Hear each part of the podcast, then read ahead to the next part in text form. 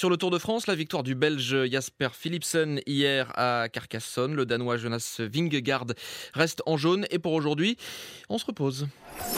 Tour de France 2022. L'étape du jour. Laurent Jalabert avec Christian Olivier.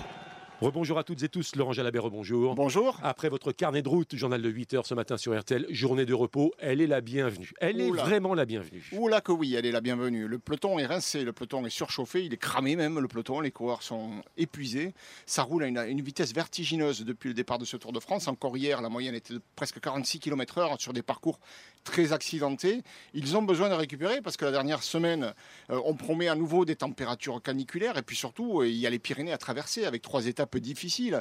Donc aujourd'hui, le mot d'ordre pour chacun sera de, rester au frais et au maximum d'emmagasiner de l'énergie parce qu'il va en falloir pour terminer. Et justement, avec la chaleur, record sans doute aujourd'hui dans les rues de Carcassonne, faut-il rouler?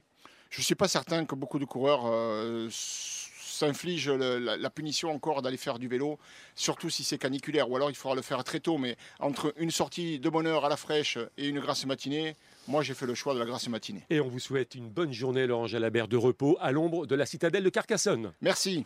Allez, bon repos, Laurent Jalabert, Christian, Olivier, merci messieurs. Rendez-vous à 12h30 avec euh, Olivier Bois et Christophe Paco pour RTL chez vous. Et puis ce soir, 18h30, le Club Jalabert.